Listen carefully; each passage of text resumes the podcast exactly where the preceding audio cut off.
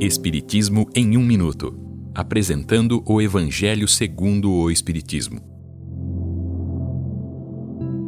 Capítulo 5. Bem-aventurados os aflitos.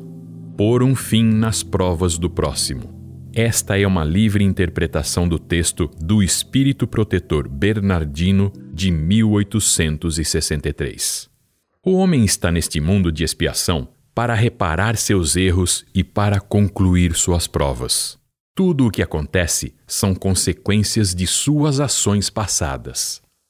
As provações precisam seguir o caminho que é traçado por Deus.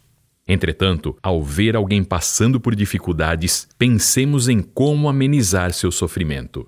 O espírita deve compreender que a bondade de Deus é infinita. Portanto, sua vida deve ser um ato de devotamento e dedicação ao bem.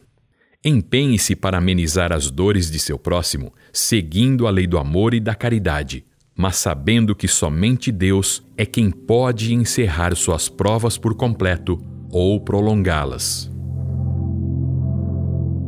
Esta é uma livre interpretação. Livro consultado: O Evangelho segundo o Espiritismo de Allan Kardec, edição 3, em francês.